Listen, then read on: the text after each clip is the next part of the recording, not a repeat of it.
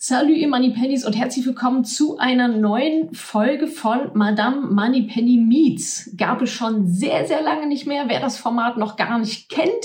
In diesem Format treffe ich interessante Menschen, Persönlichkeiten, spreche mit denen über ihre speziellen Themen. Und den Anfang, den Wiederanfang macht kein geringerer als unser Finanzminister Christian Lindner. Er hatte mich eingeladen ins Finanzministerium um mit ihm ja ein bisschen über unsere Themen zu sprechen. Ihr habt mir netterweise ganz viele Fragen geschickt über Instagram, über Facebook vorab, die Themen, die euch interessiert haben. Ich habe die zusammengepackt und konnte ihm tatsächlich trotz der Kürze der Zeit einige Fragen stellen.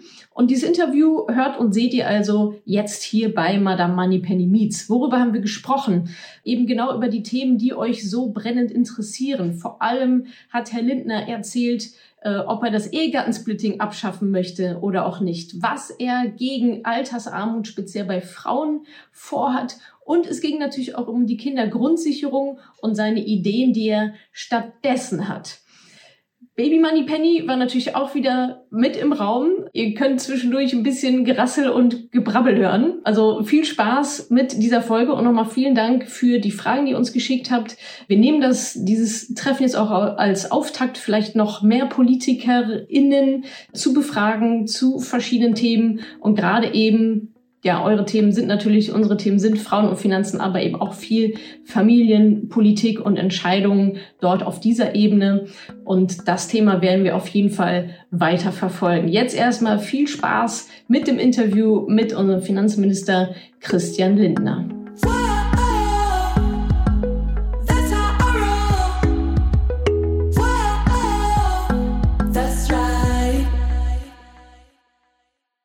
Genau, starten wir doch mal direkt, starten wir doch direkt mal mit dem Thema ähm, Altersarmut. Mhm. Ja, darum geht es ja auch bei Madame Moneypenny ganz mhm. speziell, speziell für Frauen.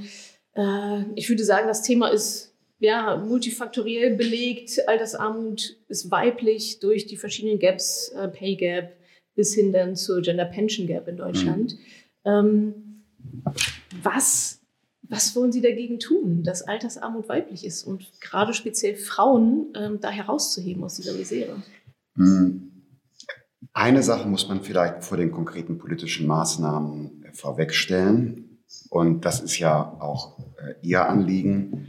Wir müssen alle Deutschen, aber insbesondere auch Frauen stärker qualifizieren, gute Urteile über die eigenen Finanzen zu treffen. Mhm. Also mit dem, was man hat oder was man bekommt und was man im Alter erwartet, anders umzugehen und gute Urteile zu treffen. Etwa was die Vorsorge angeht dies gesagt haben. Ich glaube, ein ganz großes Problem ist die Vereinbarkeit von äh, Familie und Beruf, weshalb ja. zu viele Frauen ungewollt zu lange in Teilzeit sind und deshalb auf lange Sicht erhebliche Einkommensnachteile, auch Karrierenachteile mhm. haben. Da müssen wir ran. Ich glaube, das ist ein Schlüsselpunkt.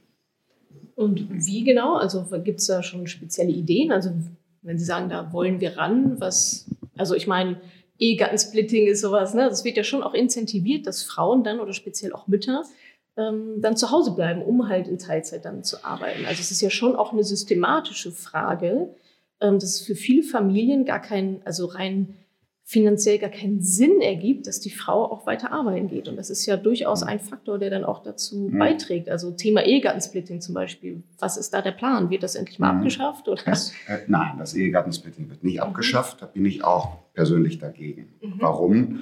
Das ist einfach, ja, zwei Menschen kommen zusammen und sagen, wir sind jetzt eine wirtschaftliche Einheit und wir treten gemeinsam vor den Fiskus. Aber mhm. was ich abschaffen will, ist ähm, die ähm, Kombination von Steuerklasse 3 und Steuerklasse 5. Mhm. Das führt nämlich dazu, dass äh, der Teil, der ein geringeres Einkommen hat, oft sind das die Frauen, ja.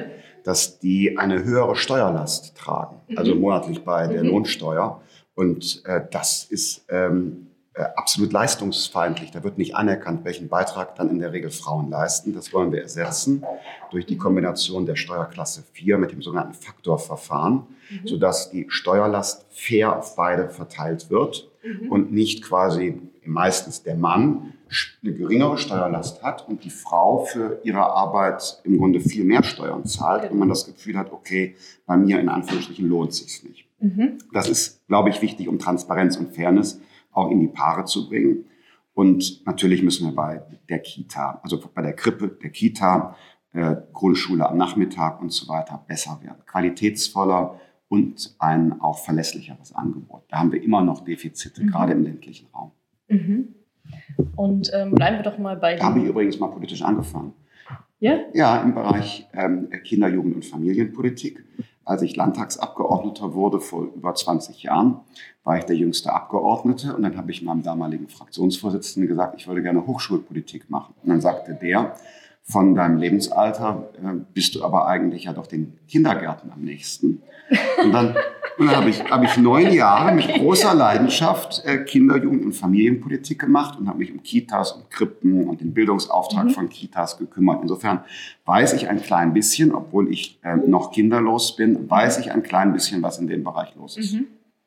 Und äh, ja, gibt es ja auch die Bestrebungen, speziell auch von den Grünen, ähm, eine Kindergrundsicherung einzuführen.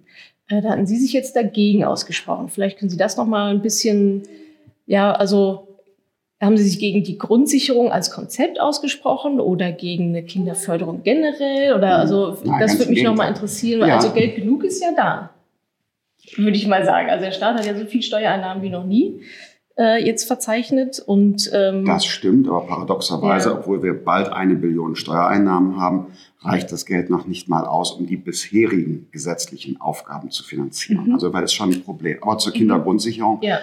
Also wir haben ja schon sehr viel getan. Äh, es gibt das neue Bürgergeld mit einem höheren Regelsatz. Mhm. Ähm, wir haben das Kindergeld erhöht.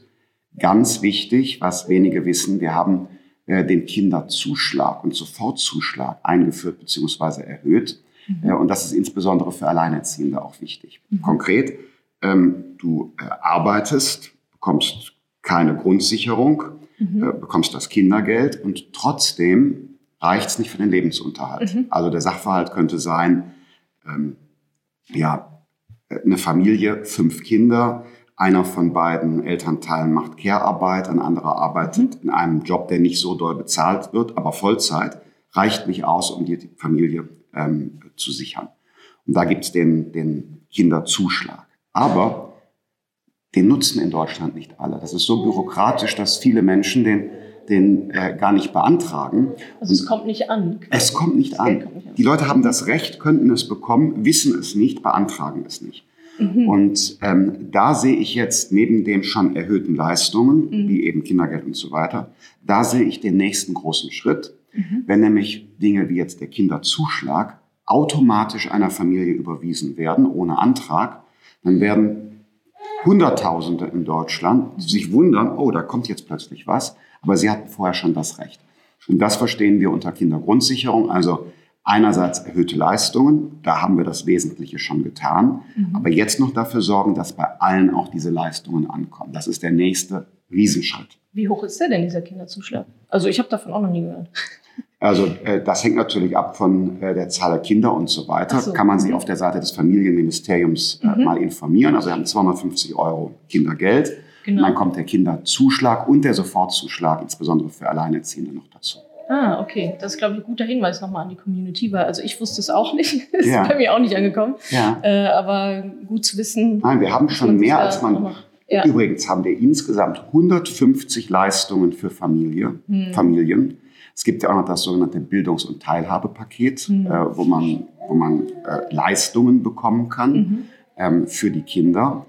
Und auch da bleibt jedes Jahr Geld übrig weil ah, das, gar nicht abgerufen wird. Okay. Und ähm, das ist mein Anliegen. Nicht immer sprechen über, wir müssen noch was anderes machen, das ist so eine Ablenkung, mhm. sondern das, was da ist, sollte doch erstmal bekannt mhm. werden und genutzt werden. Und mhm. ähm, da arbeiten wir dran. Und wenn uns das gelingt, das einfach digital zu machen, wir stellen uns auch so ein mhm. Kinderchancenportal vor, wo du die ganzen Leistungen und auch Hilfen an einer Stelle siehst und sagst, ah, okay, das kann ich äh, noch haben und das brauchen wir noch. Und das ist der nächste große Schritt.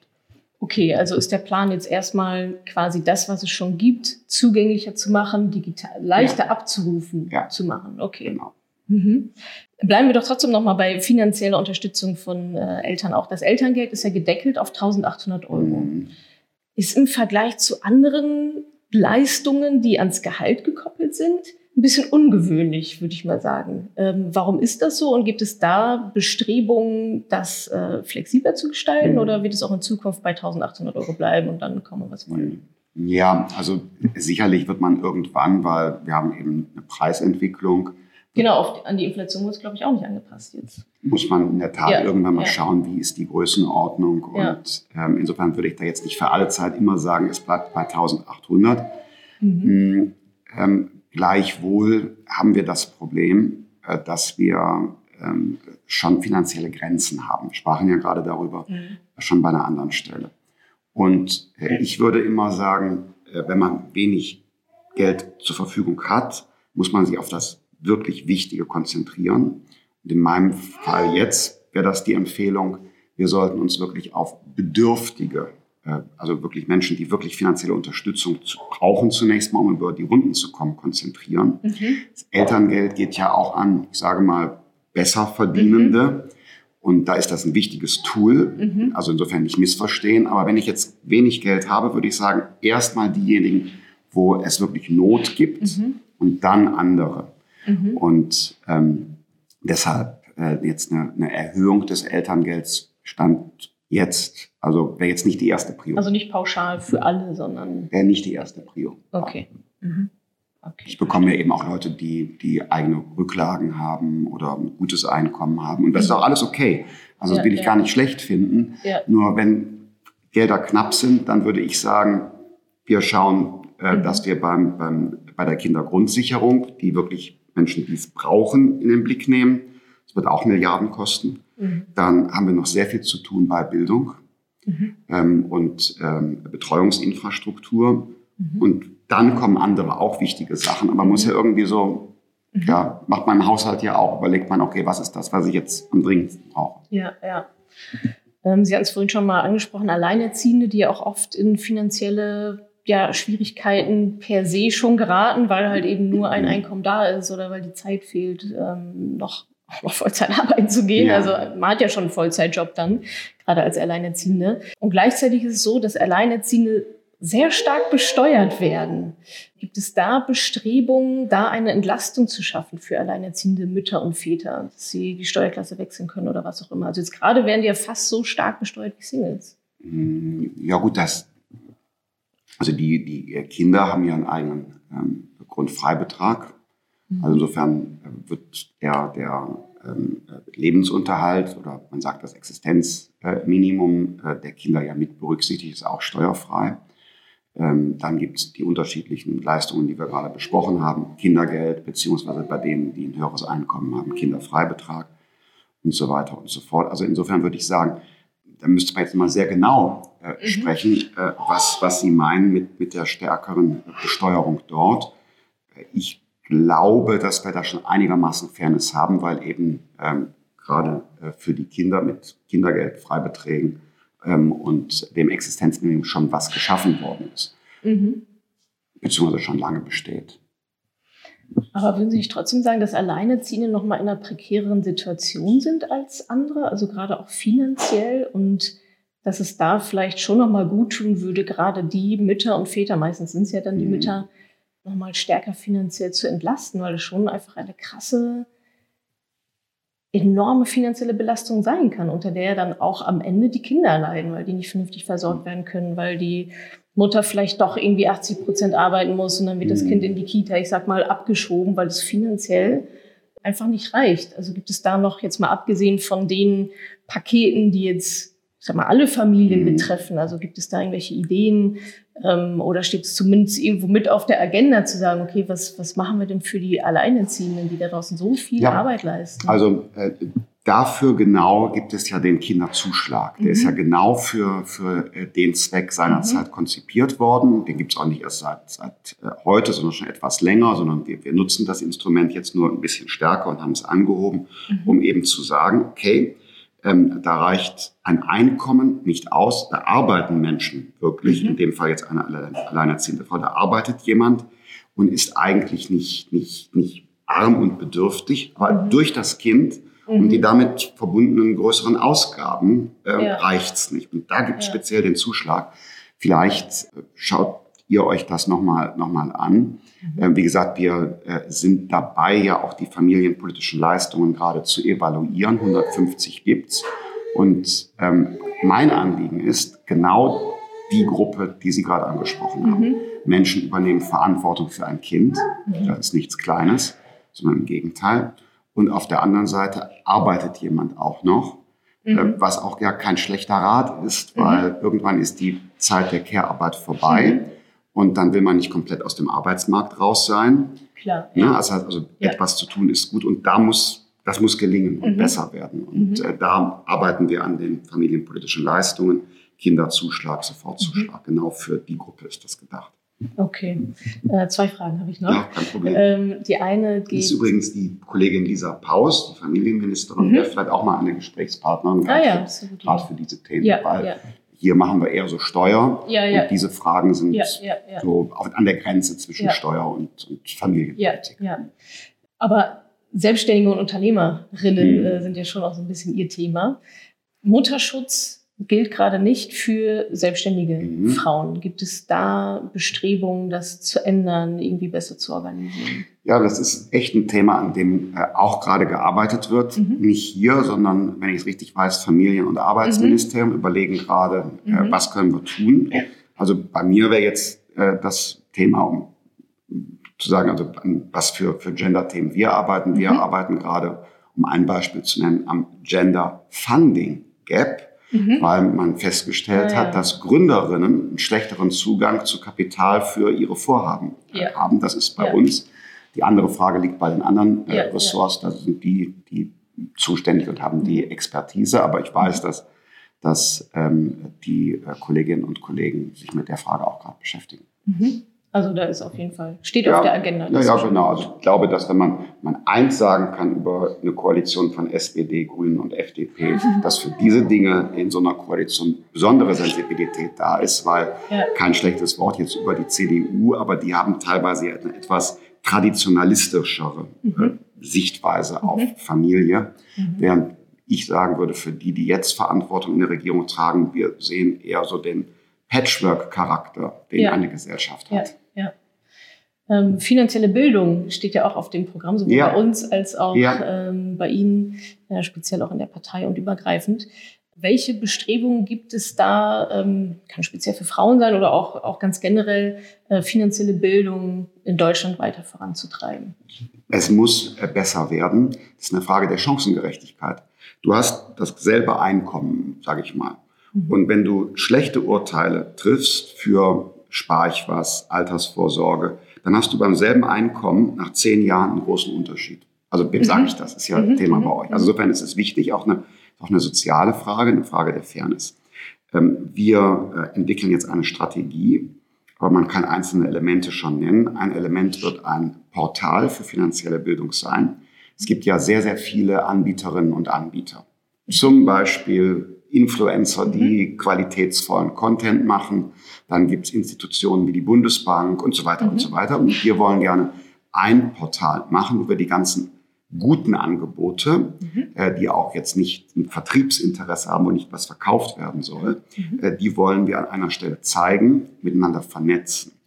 Äh, ich glaube, es kann nicht ein Angebot für alle geben, weil ein, ein 16 Jahre alter junger Mann eine 54 Jahre alte äh, Frau im Berufsleben ja. mit Kindern alleinerziehend, die haben völlig unterschiedliche Arten, sich zu informieren. Ja. Und deshalb ja. brauchen wir viele Instrumente dafür. Und mhm. äh, wir wollen Forschung fördern. Mhm. Ähm, also in dem Bereich gibt es ja auch spezielle äh, didaktische Konzepte, mhm. äh, eben auch je nach Zielgruppe, Alter, Geschlecht und so weiter und so fort. Und da muss mal auch Licht ins Dunkel gebracht werden. Und äh, deshalb wird es da äh, vom Bildungs- und Forschungsministerium auch Forschung geben. Wir stehen in Deutschland leider im internationalen Vergleich, traurig aber wahr, relativ am Anfang. Ja, ja, ja. Und ein Schulfachwirtschaft wäre auch gut. genau. Finanzen, ja. Wirtschaft, sehr super. Leben ganz generell. Genau. Ein Schulfach. Ja. Wie gehe ich mit meinem Mietvertrag ja. um, Ausbildungsvertrag, ähm, Achtung, nicht einfach irgendeinen Handyvertrag genau. abschließen. Ja ähm, und so weiter und so fort. Das mhm. müsste da äh, mit in die Schule rein. Mhm. Ich weiß, sagt sich immer so leicht, weil dann heißt es ja, und wo, wo sparen wir Zeit? Mhm. Ähm, aber wer soll es machen? Wer soll es machen und so weiter und so ja. fort. Mhm. Aber ähm, äh, es geht. In Nordrhein-Westfalen erinnere ich jetzt zum Beispiel, weil wir daherkommen, da hat es jetzt Schritte in Richtung Schulfachwirtschaft mhm. gegeben.